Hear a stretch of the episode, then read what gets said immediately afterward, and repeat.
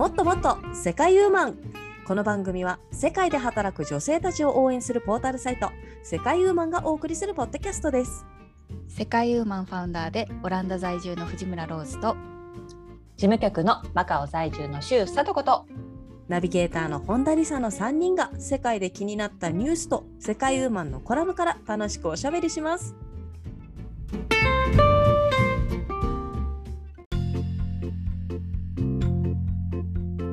こんにちは。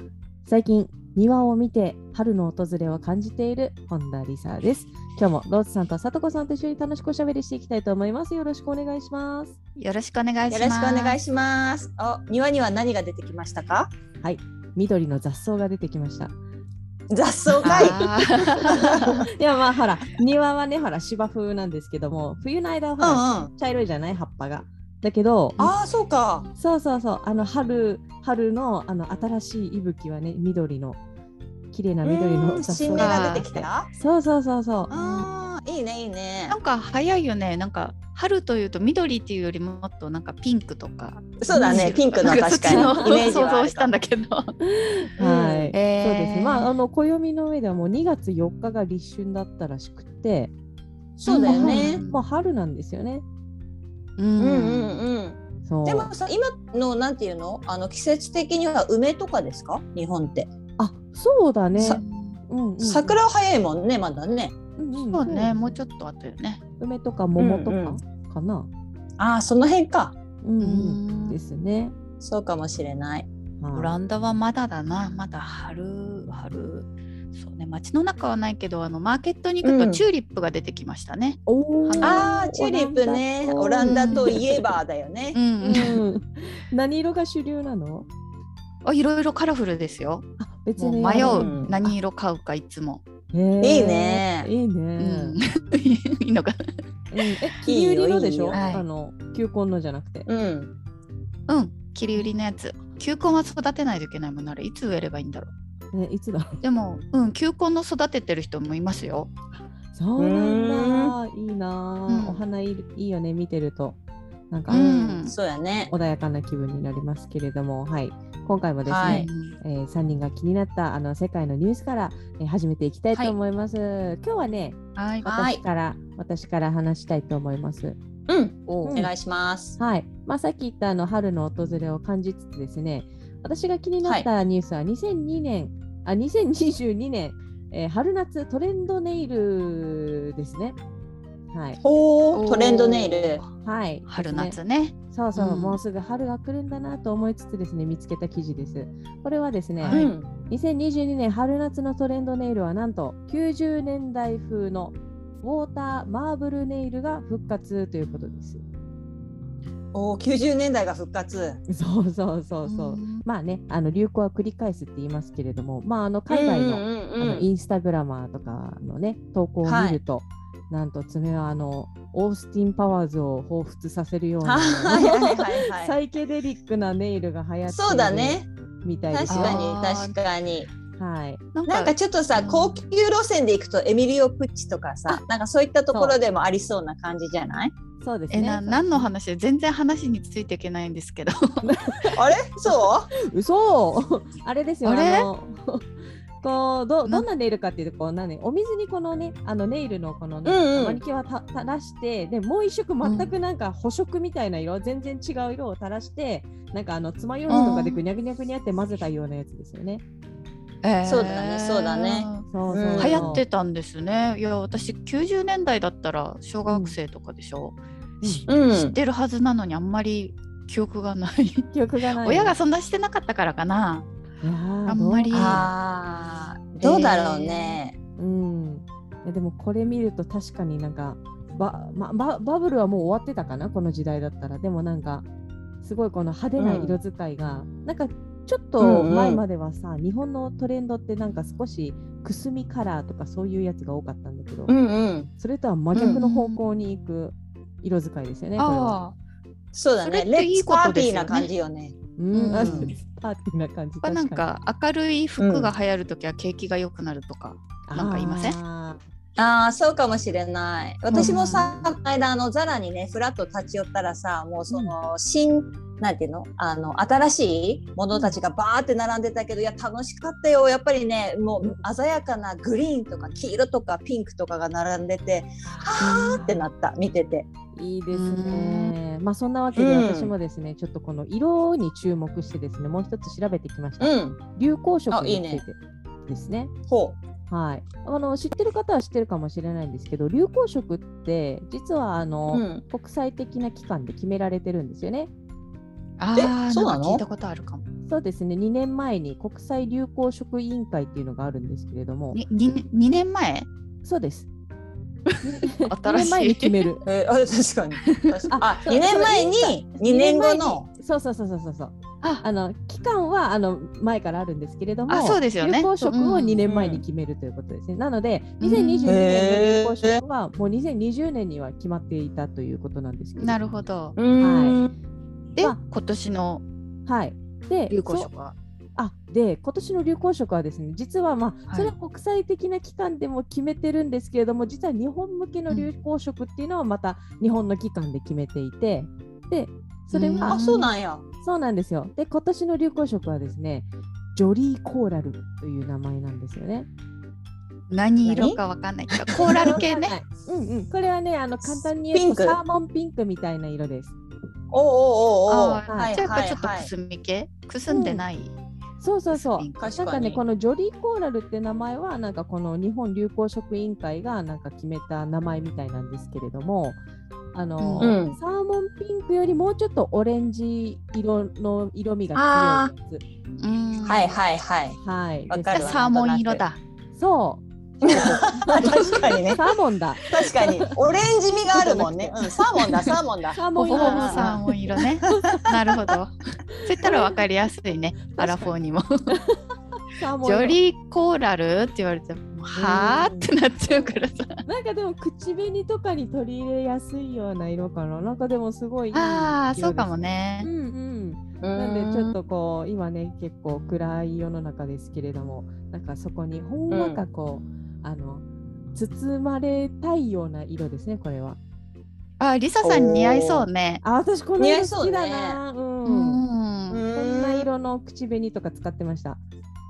あ、そうなんや。は。い。というわけなので皆さんもですねジョリーコーラルをちょっと意識して春のトレンドを取り入れてみてはと思いご紹介させていただきました。あれ、世界の方はいの流行色は？世界の方の流行色ね、何色だっけ、うんあのね、これね、あの一色じゃないのよ。実はね、世界の方の流行色はあの2、30色ぐらいね、選ばれてる。そ流行っていうかね。まあ、500色の中から2、30色だから、まあそこそこ絞ってますね。おお、うんそうなんや。はい。へえちょっ。と紹介しきれないので、そこはあの自分で調べてください。なるほどですね。勉強になりました。はい、では次はですね、はいえーローズさんのニュース教えてください。あ、はい、ちょっといきなりね、硬い方に行きますけれども、うんうん。はい、私が今週気になったニュースはですね、あのうん富士通の会計システムが引き起こしたイギリス史上最大の冤罪事件というタイトルでございます。おえ、クリミナル？へえ。ね、いやでもねこれねこれちょっとうんタイトルに問題があって富士通の責任じゃないんですよね。うんあのほこれねもともとイギリスのの、えー、とシステムの会社が作ったホライズンという会計システムの、うんが、うんうんうんのそれにバグがあってですねもう、はいい、つもなんかあのお金が足りなくなってたそうなんです。あ、そのコンピューターの計算上でお金が合わないってことね。そう。うんうん。それでその責任者の準郵便局長さんたちがですね3500人のうん。方が不正疑惑をかけられてそこから地獄の20年間をね、20年も？うん。うん。でやっとなんかあの有罪判決が出たみたいなんですね。へえ。え、富士通に有罪？うんうん、で無罪です。あの本当濡れ衣でもう本当にシステムの不備ああ、が原因でう、んね本当なんか私も結構デジタルが好きなんでコンピューターねうんを信じちゃいけないなっていう学信じすぎちゃいけないなという学びとあとこのニュースのタイトルが怖いなという。うん。富士あ通はた ただ買収ししたただじゃないからけどまあ買収ってよくやってるじゃないですか企業買収。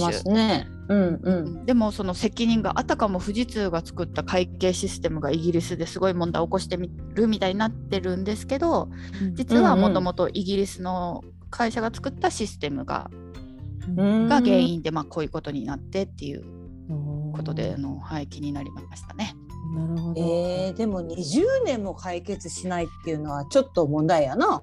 うん。うん。なんかまあそれまではなんかそのやっぱりなんかいい人たちが多かったんだと思うんですよね。なんかまずそのシステムがおかしいって気づくのにおそらく10年ぐらいかかってでそこから、でまあ訴え訴える集団訴訟が起こったのがうんうんうん2018年みたいなんですね。うん。そこからまあ判決が出るまでに時間かかったみたいで、ねなんかなかね。よくぞ気づかなかったなみたいな、うんうんうんうん。もうね現実ですからね。ねえ。でしかもその中でなんか自殺者とかが出てなんか判決が出る前までうんに33人が他界してるっていう話ですけど、うん。これはえ？って感じです恐ろしい話やないか。恐ろしいね話ですよ。大事件ですよこれは。え。だってねこの中の一人の17歳から起きて17歳から朝4時半に起きて郵便配達してた方とかね、あそんな人に悪い人がいないですよ。いないいない。ー、そうか、ねそうやな。怖い怖い。ねゾッとするニュースですうね。んありがとうございます。じゃあ最後にさとこさんのニュースもいいですか、聞いても。はい、わかりました。じゃあ私からはですね、えっと南米はメキシコからのニュースになりますけれども、はいえーバレンタインに合同結婚式661組が愛を誓うというニュースです。えーちょっとね明るい話題。うん、うん。えっとメキシコのね首都メキシコ市近郊のネサワルコヨトルという町で14日バレンタインデーに合わせて661組のカップルが結婚式を挙げたそうですね。で、まあ、今回ですね、まあ、合同結婚式のメリットとしてはあの婚姻証明書を無料で取得できるっていう、まあ、特典があったからっていうのもあるようですけれどもやっぱりなかなか今うんコロナ禍でねあうんの結婚式挙げられないだったりとかいう人たちは多いかと思いますけれども、まあ、その中でもそういうなんていうんですかチャンスみたいなのを政府が政府とかねこういう公な機関がまあ与えるっていうのはいいことかななんていうふうに思ったりもしましたけれども。うん今結婚証明書が無料になるっていうけど普段はいくらぐらいかかるんですか？あごめんなさいそこまでは書いてないですね。うんうんまあ、数百円じゃないですかね。そんな安いかなせ千何本？どうだろうあそうか日本の証明書とかだったら2、300円とかですかね。うん。どうなんでしょうね。マカオもそんなぐらいだったけどね。うん。うんねでもすごいね、はいあの会場に集まってみんなでなんかこうハグみたいな感じなんですね。まあもちろんそうです661ね組、全部が一つの会場に集まったわけではないと思うんですけれども。うん。そうね。でもまあい思い出にはなりますよね。なんかこういう人たちとなんかみんなで、であげられたとかっていういい思い出にはなるんじゃないですか？いいですね。さとこさんは、うん。バレンタインどんな過ごし方したんですか？もう至って普通の日でしたね。あの特に何事もなく終わったような気がしますけれど。も花屋さんがねすごい朝早くから開いてるのが印象的でしたよ。朝私時7時過ぎに、はいうん。家を出ましたけどその時点で開いてる花屋さんがね3やっぱり23軒あって皆さんやっぱりブーケを作ってましたね。ああ、あれかつブーケを作るためあのオフィスうん。に出勤時間に間に合うようにとか、そういう買ってる人もいました？かいやそのね7時台に買ってる人はいなかったです。もうせもうせっせと作ってるって感じブーケを。あーだからもうオーなダーが入っててそれをど後で取りに来るんじゃない？その購入者が。うん。そうだよね。そんな感じだ。だと思いました。ブーケはそう作り置きな、ね、できないもんね。そうね。せいぜい前の晩よね、せいぜい前のそうだね、そうだね。うん。はい。うん。そういえばバレンタインデーといえばうちのオフィスにもなんか大きい箱が届いてておあこれバレンタイン誰かねか彼氏がうん。もらっがわざわざオフィスに届けたのかと思いきや、うん、中身は風船でした、風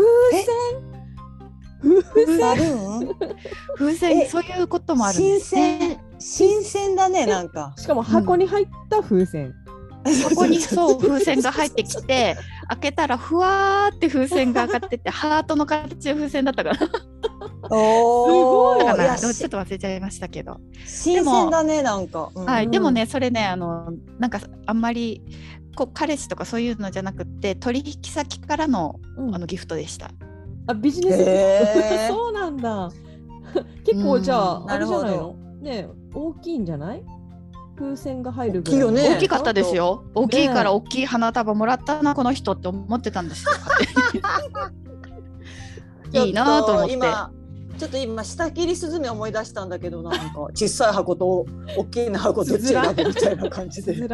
そうね大きい箱は風船だけど小さい箱にはダイヤモンドかなんか入ってるかもね。ああいいねそういうのだと。でも取引先だとやっぱりそうなんじゃない？あの見栄えが大きくて開けたら風船っていうそれぐらいがちょうどいいのかしらね。だからサプライイズだと思いますよ。そうね。サプライズだよね。うん配送料の方がかかってそうな感じよね。なんかね。私 もだんだんロマンチックじゃなくなってきたよ。はいでもそうよね。花も倍になるしね。そうそうそうやっぱ挑戦そうですね。チャンスなんですね。そうですね。はい、どうもありがとうございました。はい、というわけでね、はい、さてさてさて、はい、あのーえー今回のねコラムこの辺でご紹介させていただきたいと思います。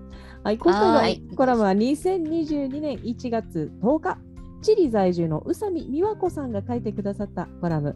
これがチリのスーパーマーケットだ。びっくり食材事情やおすすめご当地おみご当地土産をご紹介というコラムからおしゃべりしていきたいと思います。はい。海外のスーパーマーケットいいね。上がるよね。なんかテンションが。上がるね見たことないものたくさんでね、でもあの、うんうん。このコラムの写真の1枚え2枚目だ2枚目のこのお肉、はいあのあお肉。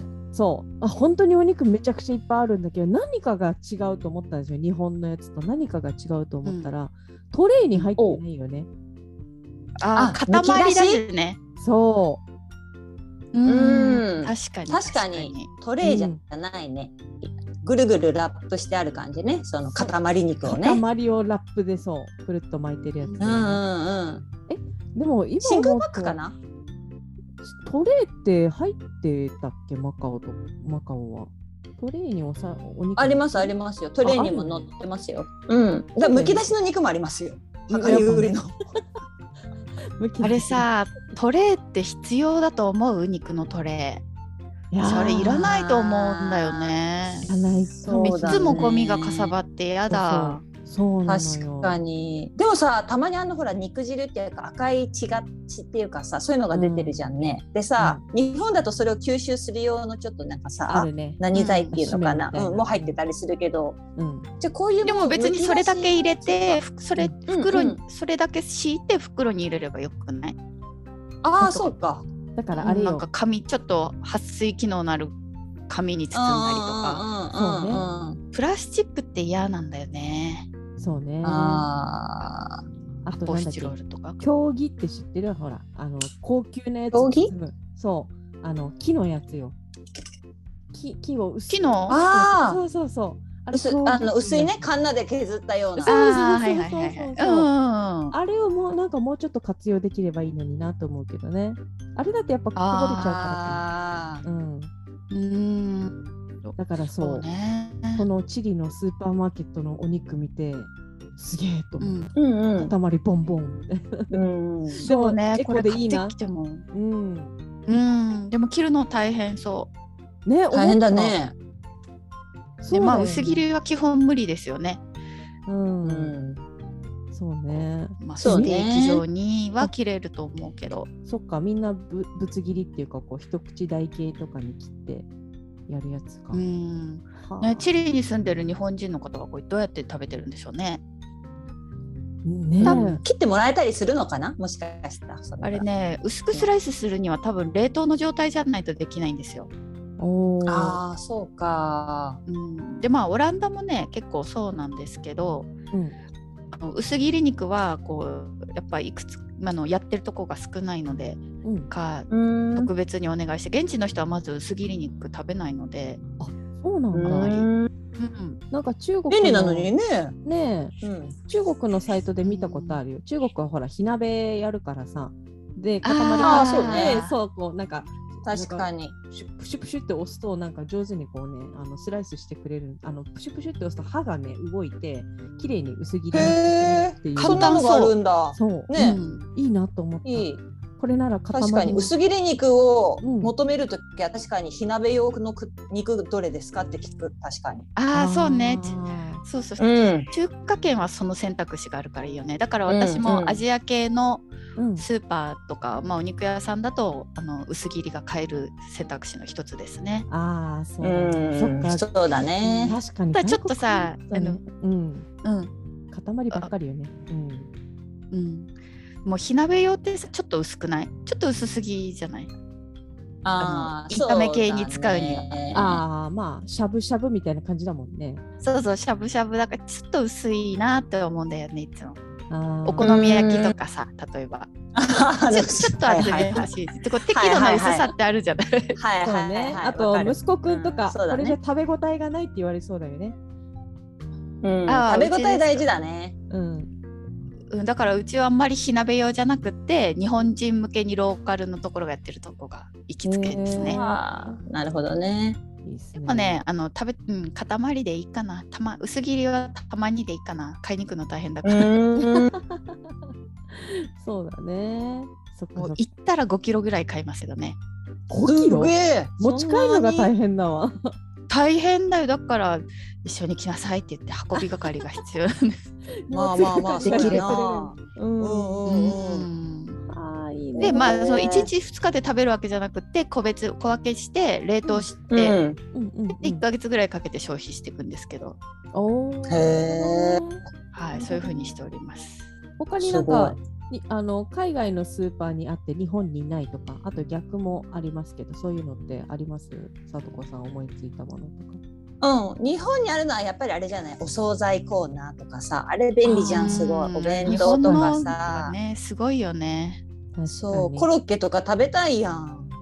食べたい、ね、コロコロッケないの、マカオ。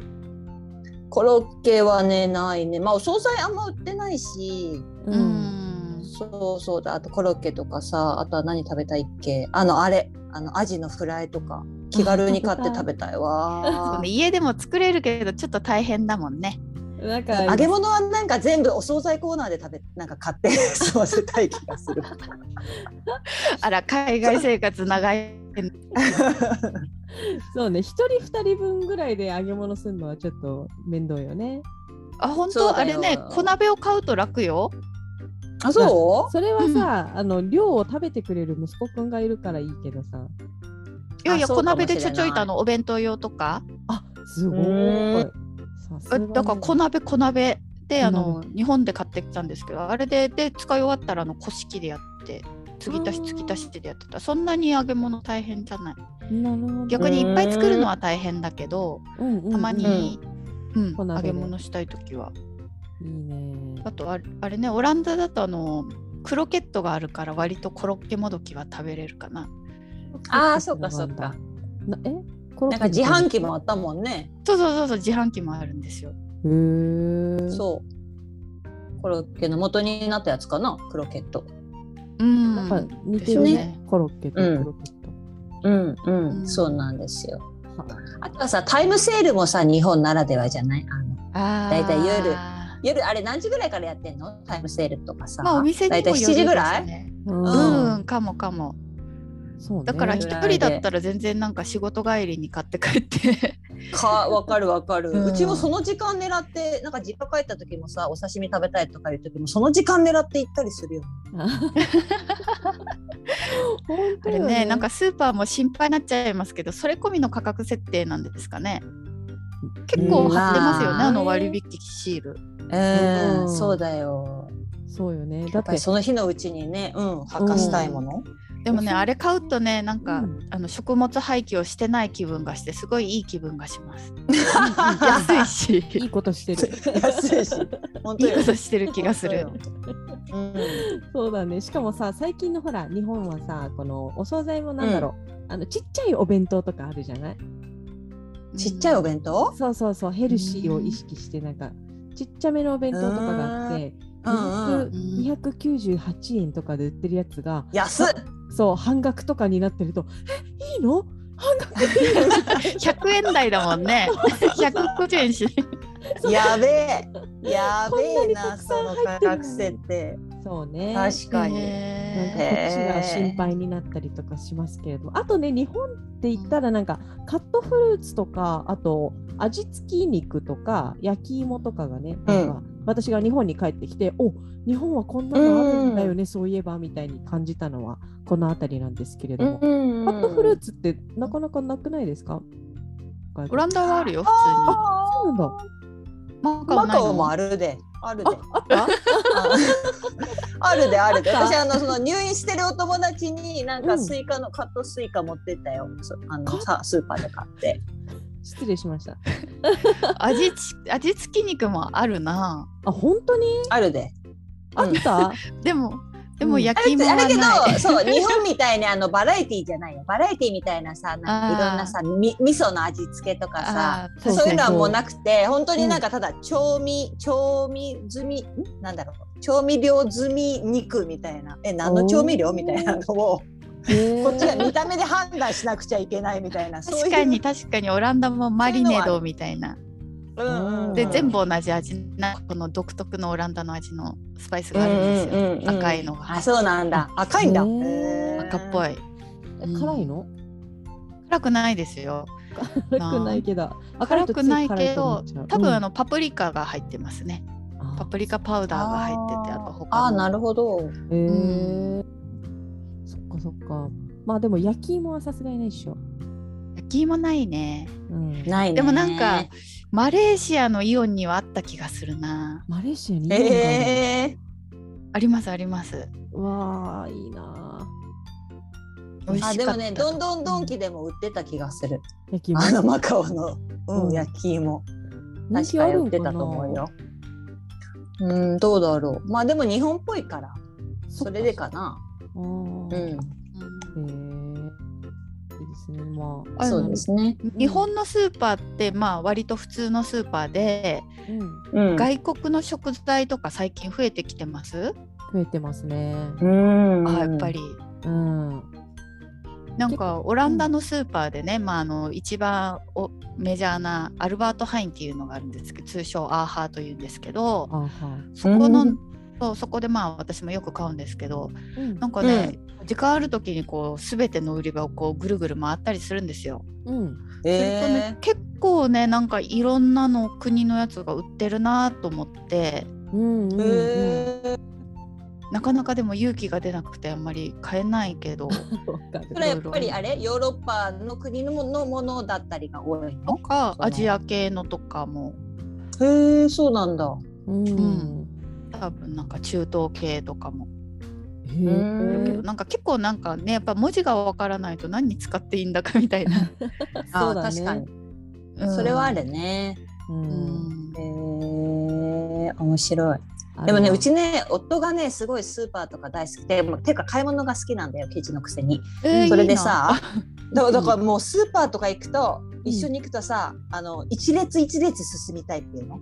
あの私はさ目的物だけを取ってもさっさと帰りたい派なんだけどさ、うん。もう全部をこうはい一列一列みたいな感じではい。私はいはいが「え醤油醤油」とか言って「え待って待って待ってまだここ通ってない」とか言われたりえだから完全にあれよえね、なんーってかこう、うん、真逆だよね。ってなる時が、うん、たまにあるね。そうね。時間ある時はいいけどたまにでいいよね。うん。なのよ。見てたら。だって全部見てたら小1時間かかるんじゃない？そんなにはかからないけど、そんなにはかからないけど、本そう当私も私も早く早くって言ってあれしてるからだけどさ、まあ一列一列歩きたがるんだよね。なんなんだろうあれは。たまにはね楽しいんですけどね、うん。私も普段はもうあのチラシをチェックしてもう狙ってますから、うん。まあ、シ10分、うん。10それでも10分15分かかるかな。はあうん、あでも今そのご主人がねあのスーパー好きって聞いたんですけど、やっぱりマカオも男性がスーパーに買い物する買い物に来ることが多いですか？なんかよく見かけますよ。うん。ねオランダもね結構スーパーの買い物は男性の仕事っぽいんですよね。へへええ。そうなんだ。まあやっぱ力仕事じゃないですか。そうだね本当だよ。うん。うんそれでねなんかまああのえちゃんとこう家族が必要なものを買えるのかっていうのがすごい心配で最初。うんうんうん。うん。でパパ友にちゃんと買うもの必要なもの知ってるのって聞いたら「うん。えだってそんな簡単でしょ、買い物ぐらい」みたいな感じで。うんなんか割とねなんか日本の男性ってスーパーに行っても言われたものしか買えないみたいなイメージないですか？うん何の、はいはいはいどこのブランドの何の何どのサイズが欲しいっていうのをちゃんと指定しないと買ってこれなくてこのアドリブが全く効かないイメージがあったんですけど、男性って。なるほど。うんうんうんうんでもオランダの男性はもう何も言わなくても自分で必要なものを把握して買ってこれるみたいなんですようね。ん家事家事へのこの参加率が高いんでしょうかね。だからもう基本的にはできる人がやるっていうスタンスうだったんですね。んうんそうですね。それはね、うんちょっと日本の社会も変わらなく変わらなくちゃいけないかなって思いますね。そうね。うんうんし、その方が多分自分のためになると思うんですよね。なんか本当。あれがね、うんあれがないとか言わなくてもそう。自分で必要な時に買えばいいだけですからね。いやもう本当そうですよ。そうだね。やんないとどんどんできなくなりますからね。ねうだからんそうかもね。本当に。そうオランダに来てびっくりしたスーパー事情でした。はあなるほどね。あれはどうですか？あのスーパーのあのなんかサービスとか決済方法とかでなんか、あのあここ違うなと思ったこととかあります？あのねうん。基本的にどうですか？マカオは自分でうん袋詰めします、ああどっちもあるかな。なんか袋を渡せばそのレジのおばちゃんがやってくれる。うん、国もうね国によって入れうん。そう、うん入れてくれるところとあとああのオランダはその日本だとこうカゴに移してうん。袋に入れれる台がまた別にあるじゃないですか。あるねある。うんうんあれがないからその場でこうボンボンこうスキャンが終わった後、そうだねボンボン入れなくちゃいけなくて忙しい。うん。ああ確かに確かに。わかるわかる。そうで前の人がこうもたもたしてると早くしてくれってうんちょっと思っちゃいますね。そうだうんねそうだね。財布を先に出すのかそれともその物を入れるのかっていうのでちょっと私もおおおおってなる時はある。そうそうちゃんとこう並んでる間に準備しとこうよってちょっと思っちゃいますね。うんああそうだね。うんそういうのもあるかも。ね、なんかマイバスケットとかあの自分でこう、あの買い物しながらピッピ読み込むシステムが結構主流になってきたので買いながらあ。袋に詰めちゃったりしていいんですよね。それがすごく便利。あー。あそれそれもオランダに来てその制度が始まってあ万引うんきしないのかなって心配そなんだけど。うそうそう万引きとかってねわからないですよね。うんうん。うん、まあ楽ですけどでもねやっぱたまにうっかりスキャンし忘れることってあるんですよ。ありますうね。はーってなってすぐ読み込みます。そうそうはーってなって、うんまあ、大ね体気づくんですけどねでも気づかなくいいこともあるだろうなって思う。本当よ。えーそういう時はどうするの？なんかさ出口とかにさよくあのほら CD 屋とかにあったさあの、うんうん。なんていうの？タグがついたの。を持っていくとさピーピーピーってなるやつとかあるじゃん、うんあんなのがついてたりするの？そのついてないついてうんない。ね、ついてないけどなんかまあランダムにチェックが来る。あそうなんだ。うん、へえだからまあ万引きはしようとしない方がいいんですけど、でもうん。うっかりまあ、うっかりの時はまああごめんなさいっていうのもあるでしょうね。うんうんうんううん。んなるほどね。私この前あった。この前あった。なんうん。この前ねなんかスキャンし忘れてうんうん。なんかお,、おかしくてでも自分自分も理由が分かんなくて「すいません」って言ったら「これスキャンしてないよ」って言われておー。あすいませんへみたいな。へえ。ね、えーえ日本もそれが主流なの今？今イオンがまずね取り入れてるからなんかあのうん。結構広い範囲でそのサービスあると思いますしあと他のアプリでやるんですか？あどっちもできるの。あの出入り口にあのその端末が置いてあってスマホみたいなやつが、うん。専用のやつが、うんうん。それ使ってもいいし事前に自分の携帯にアプリ落としてあれば自分の携帯でもできる。うん。へえすごいねそうなんですうんよ。やっぱりじゃあレジのあれ？レジの数が減ってるってことですか？そのやってくれるレジのお姉さんたちとか。うん、でもね意外とやっぱり大きいスーパーとかだったらあのうん。人数は減ってないけどその並んでる人がだいぶこうね回転率が速くなって並ばなくなった。うんうん。ああ、そうかそうか。あそこがあるんだね、メリットとして。あと今、人がいるレジとかもあれですよね。あのスキャンするのが人でお会計は、はいうんあちらのお会計マシンでみたいなところがほとんどです。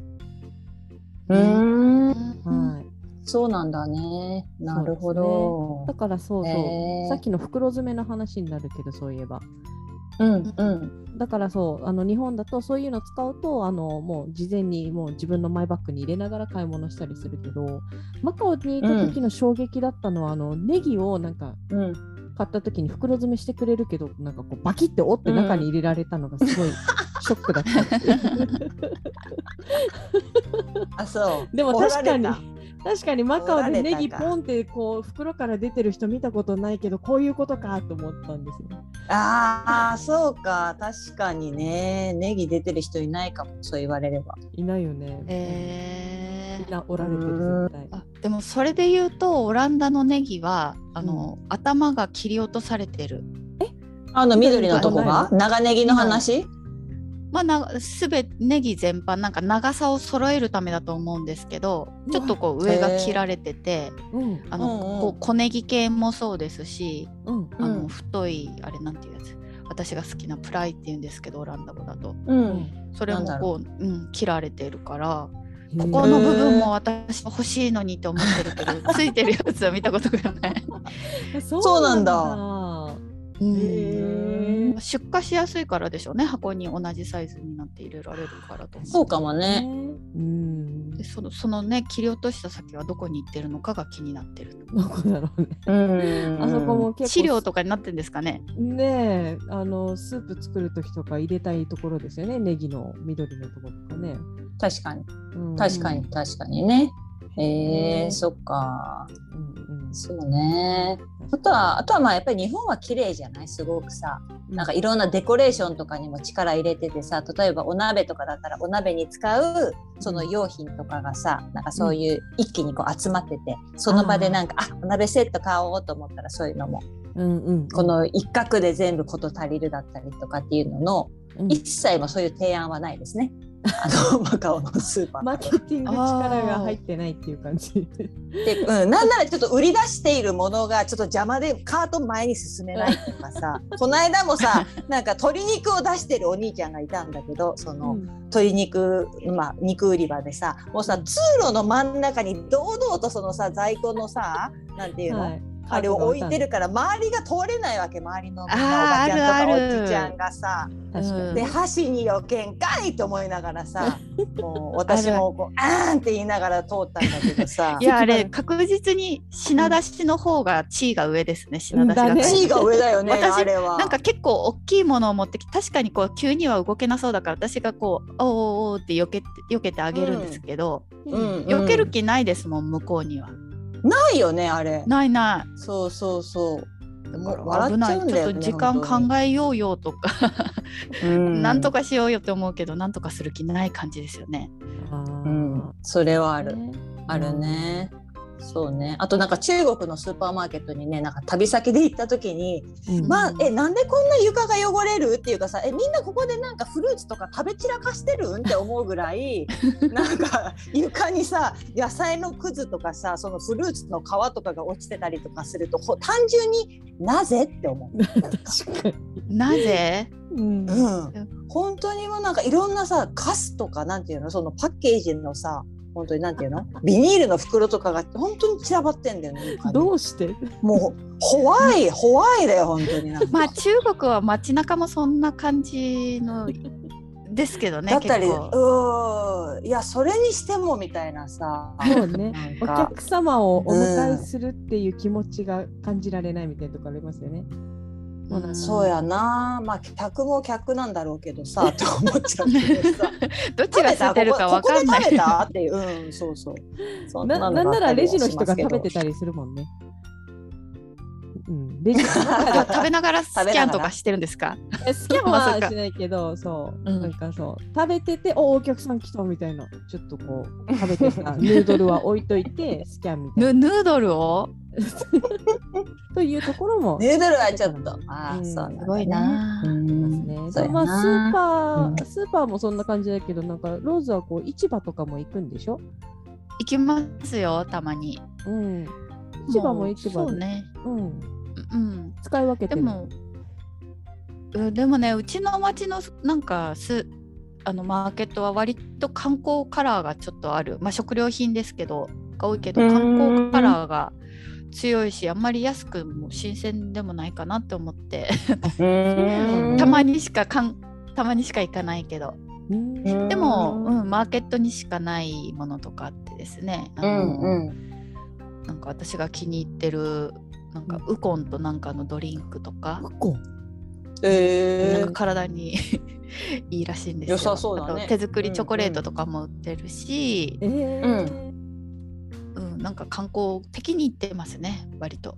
そうなんだ。うん。なんかね、市場の方がずっと新鮮なイメージありますけどね。あるねでもなんかその小さいお店小売りの例えば魚屋さんとかの方がと多分同じレベル？かなわかんうんですけどマーケットはき決まった日しか来ないですけど魚屋さんはそういつもいるのでへうーん。使い分けですかね。まあ大体私もあんまりこそこまでこだわらなくてもスーパーで買っちゃってますけどうんうんうん。なるほどね。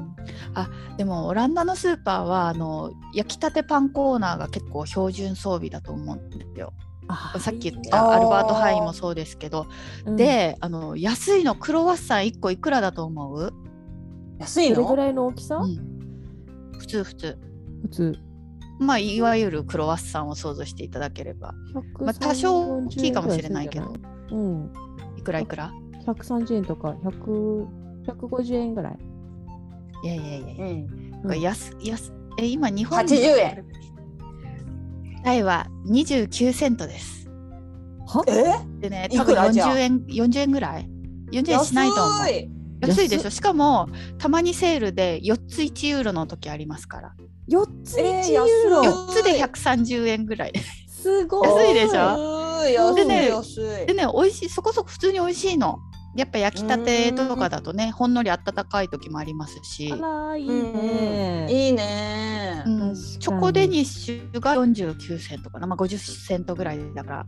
はへ6、70円？あい ?65 い円ぐらい。焼きたてパンでそれだったらね。うん。いいね。うん、羨ましい。まあ、それはねこだわりのパン屋さんだとねやっぱりもっとしてね多分普通に200円はするでしょうね。あのうん。クロワッサンでも。とねやっぱ違うけど、うん。うんでもこの値段でこのクオリティだったらもう全然いいですよね。ぜひオランダに来られたらお試しください。スーパーのね焼きたてパンコーナーね。ううん。ん、行ってみよう。さとこさんもパン好きでしたよね、そういえば。パン好きですよ。うん、なんか一番好きなパンは何ですか？一番好きなパンですか？まあ、うん。あの無難なところでやっぱりバゲットですかね。あの、うんうんうん。フランスパンのあのバゲット買ってきてもう切ってうちでたなんかいろいろつけて食べるっていうのが一番無難かなとは思いますけど。たまにサンドイッチにしたりとか、うん。うん、マカオには美味しいバット売ってるの？ポうんルトガル最近できましたあよ最近、うん、最近あのまあそのフランス系のパン屋さんができたからそこで買ってます、なるほどね。うん。うん、ポルトガル系のパンもねあるよね。ポルトガル系のスーパーに行ったら、ポルトガル系のパン屋さんありますそうね。うんそうね。うん。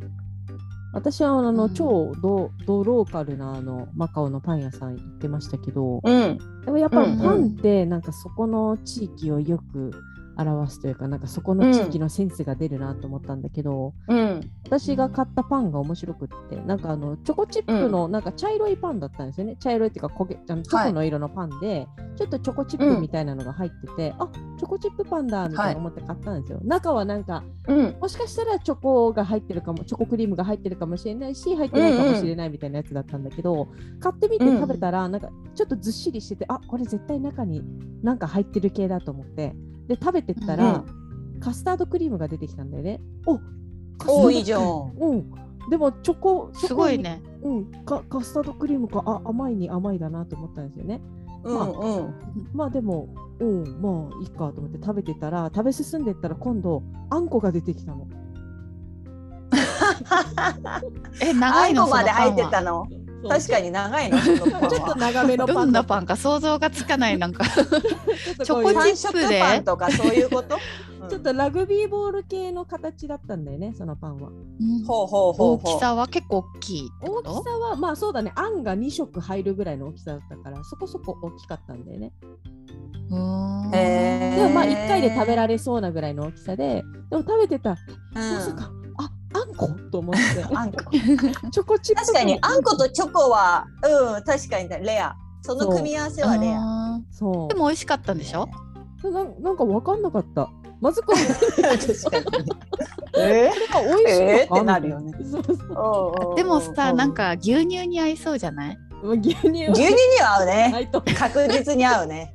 うん。牛乳牛乳と食べるはちょうど良さそう。それなんかそれだけだとちょっと甘すぎそうなそうなの。けど。あでもあとねもう一個あるんだけど、なんかあの、うん。さ三角のパンがあったんだよね別の日に買いに行ったら。ほうほう。そう、うん。三角のパンで、まあ普通のなんだろうパンパン生地のパンだったんだよね。あじゃあ今日はこれにしてみようと思って、ちょ結構ふわっとしたパンだったの三角だけど。うん。で買って、う食べてみたらあの、うん。パンの中腹ぐらいまで行ったら中が中にカステラが入ってたの、え、何？うん？パンインパンパンインパンだパンインパンって。オーマイグッネス、そうなんだ。えあでもそういうのなんか日本にもなかったっけ？なんかカステラが入ったパン。ある？シベリアってどんなパン？あ、シベリアはさ、なんか私あんま食べたことないけどうんうわーって思ったことある。ああ、うんはいはいはい。シベリアじゃない？三角形のやつやろ、まあシベリア。三角形だけど、でももシベリアはさあれじゃなかった？カステラだけ？うんカステラだけでなんか羊カステラに羹みたいなのが。何かが挟んでる？あ、そういうやつだっけ？そうだよね。ちょっと柚子みたいな味がするやつでしょ、確かに。うん。そう。うんこれじゃないななんだろうなでもね、うん。あのパンインパンは確かに。そう。まあ。いやカステラが入ったパンあったと思うんだけどな。あのでもシ本当。ベリアのこのカステラが入ってるようなパンでびっくりした。確かに。なんで入れたんだよってなるもんね。そう。だへかー。そのカステラサンドっていうパンがあるの？そうなの。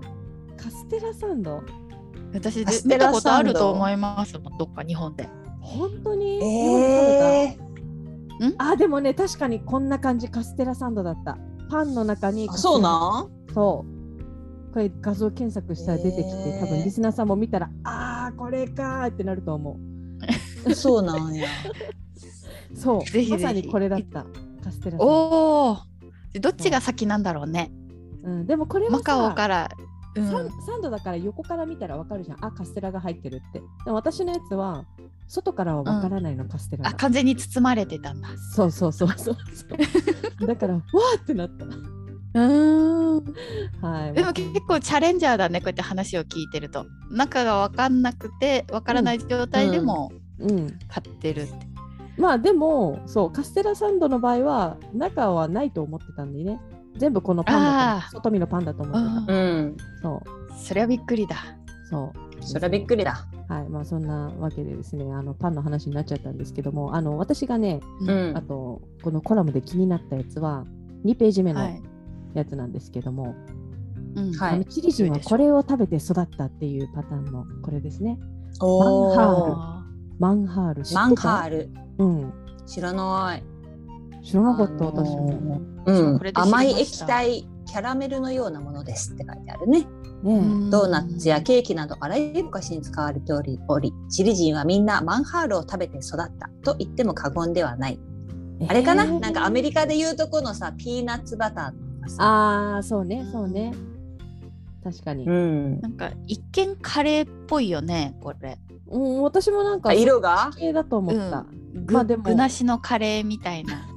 あ キャラ。あのこ,、まあまあ。これに私だとあのラーメンヌードルだと嬉しいなって味は真逆だよね。味はそうね。キャラうんキャラメルやろ。うん。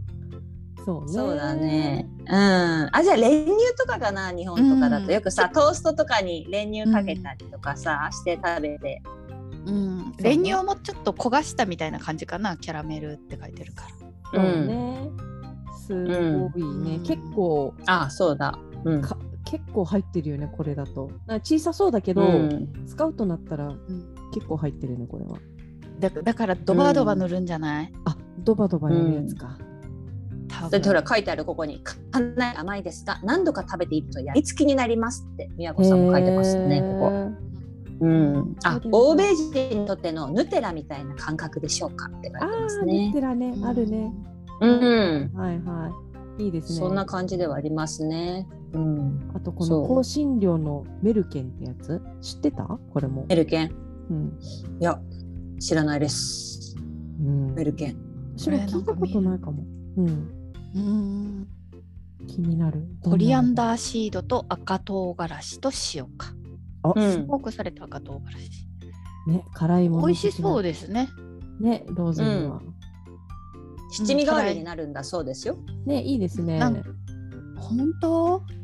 うん。うんエキゾチップちょっとエキゾチップっていうの？なんかちょっとなんかラテンっぽい味になりそうですねねえ、最近はいいかもしれねない。そう、結う構ん海外のものを買え買いやすくなってますからね。ちょっと見てこようかうな。んうん、うん確かにね。あとさまあそろそろ時間的に最後ですけどさ、うんあの日本もさあの海外のスーパーって野菜とか果物って量り売りが基本じゃないですか、うん、うんうんうん。量り売り？ううん量り売りでそのひ袋より袋になってるよりもや自分の量いる分だけ例えばリンゴだったらなんか、うんうんうん。ね3個とかうんうん。あの制度すごいいいと思うんですよね。量り売りねまあ確かにロスは出ないね。うんそうそうそうそう多分日本も昔はそうだったんでしょうけどね。うん。ああそうだねきっと。うんそう。そうあれやね。でほしいな。うん、うちねでもあ私もよくはあの野菜売り場で量り売りでよくまあじゃがいもいくつとか玉ねぎいくつとか取るんですけど、うん。そこにさビニール袋がね必ずついてるんだけど、まあそのビニール袋の取ってさ開かないこと開かないこと？開かないな。んていうの？わかる？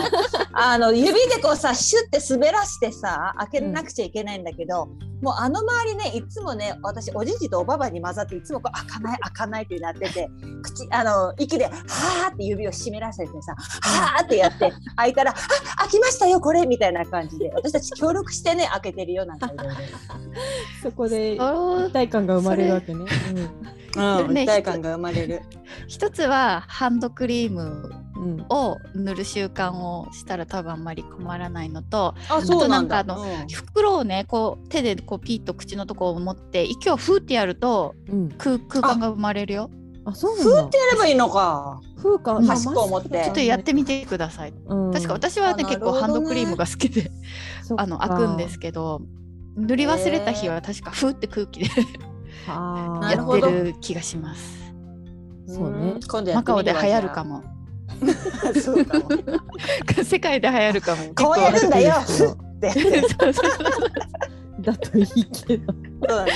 うんふってね。私がお手本になるわじゃあ、うん、頑張って。ぜひぜひお願いします。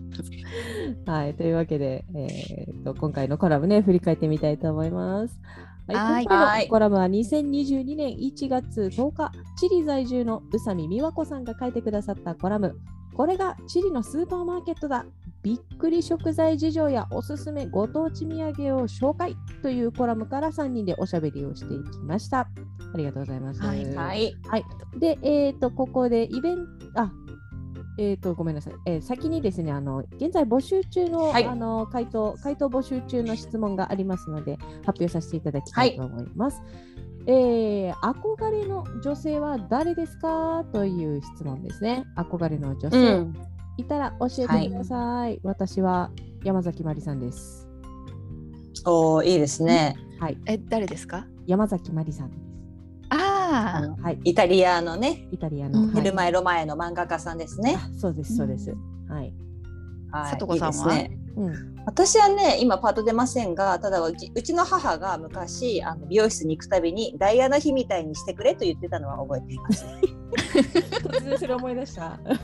憧れの女性と言ったら。憧れのやっぱりダイアナ妃ですね。ショートカットの憧れ。はい、うんそうですね。どうぞは。うん、私もちょっとパッと浮かばないんだけど昔はね昔はオードリー・ヘップバーンが好きでそれを覚えてた覚えてた義母がですねオードリー・ヘップバーン店に行って私に、うんあのオードリー・ヘップバーンのポストイットを買ってきてくれたんですよ。ポストイット？えー、嬉しい。えでも今はもうその好きな気持ちを忘れてて。うん。あ、うんそういう時代もあったなと思ったんですけどやっぱせっかくくれたので使おうとしたらもうそれすごいオードリーファン仕様みたいな感じでメモを書く欄がないんですよ。オードリーの顔オンリーみたいな。貼る貼っていく感じじゃん。あれ使い道なんかもうファンが部屋に貼るぐらいしかない部屋とか、まあ、自分が好きなねこうパソコンのこうスクリーンに貼ったりとかどうやって使うのかなって気になってるんですけどね。えーあれじゃない？なんかさプリン自分で買ってきたプリンとかにさそれを貼ることでこれローズ印みたいな感じでさ あのオードリーが好きなローズのやつみたいな。そうそう所有権を表す表すようなポストイットなんじゃない？それ。あもう本当そういう使い方しかないと思いますねあれ。へえそうなんだ。なんか捨てることもできずまだ持ってるんですけど持ってうん数年。皆さんのね、はい、リスナーさんの、はあの憧れの女性も教えてください。なんかあの、はいエピソードもあればそれもくっつけてください。ぜひご紹介させていただきたいと思います。お待ちしてます。お待ちしてます。そして最後にイベントのお知らせがあります。さとこさんお願いします。はい、えーこちらですね、え3月のイベントになるんですけれども、海外在住者のための親の介護就活というものがテーマでして、これは全2回の講座になっています。えこちらまず日本時間から申し上げますと、3月7日日曜日、それから、え翌週の3月14日に、あ、ごめんなさい、月曜日ですね、の朝4時半から6時のこの時間です。はい、日本時間だとね。というのも、まあ、海外在住者の方を今回、まあ、ちょっとターゲットにしておりますので、えーヨーロッパ中央時間で申し上げますと、えー3月6日、それから3月13日の日曜日、えーそれぞれ夜の8時半から10時まで。えーちなみにニューヨーク時間で申し上げますと、その3月6日、それから13日日曜日の午後2時30分から、えー午後4時まで。そしてオーストラリア・シドニーに至ってはですね、えー3月の7日、14日月曜日の、えー朝6時半から8時とこういった時間になっております。はい。はい。どうもありがとうございます。世界は広いっていうね、はい、時間軸です。え本当にあのね日本の方はねあの早起きの方はぜひ参加してみてください。ーそうです。ね。4時半だったら起きてる人いるかもしれない。うんうんうん、いるかね。うん。でもこのね親の介護とか就活ってまあ私たちだとちょっと世代的に早い,、早いかなというのもあるんですけどうん。でもね、うん。こう知っておくことで本当に。確かに。うんいつ来るかわからないですからね。意識が変そうわるよね。ですよ。うん。ですし、うん。まあ、もうちょっと上の世代アラフィフやっぱりあの今回の講師の、えー、とスペーツユミさんと、うん。が、えー、とアメリカのミシガン州在住ですね。あと,、えー、とホーゲデは陽子さんベルギー在住のアラフィフの2人が実際に体験して、そこで得たものを皆さんにぜひ共有したいということで今回のイベント、はい、講座を企画してくださいました。いやー実体験からだとねすごいうんうん。現実味がありますね。はいうんうんはい、なのでね、このチャンスこのチャンスにぜひぜひまあご参加いただけたらと思っております。はいはい、よろしくお願いします。はいえっ、と、えーそうですね、えーこちらぜひご参加ください。でここまでのお相手はと、えーここまでのお相手はナビゲーターの本田理沙と事務局の周佐とこと。ファウンダーの藤村ローズがお届けしました。あありがとうございました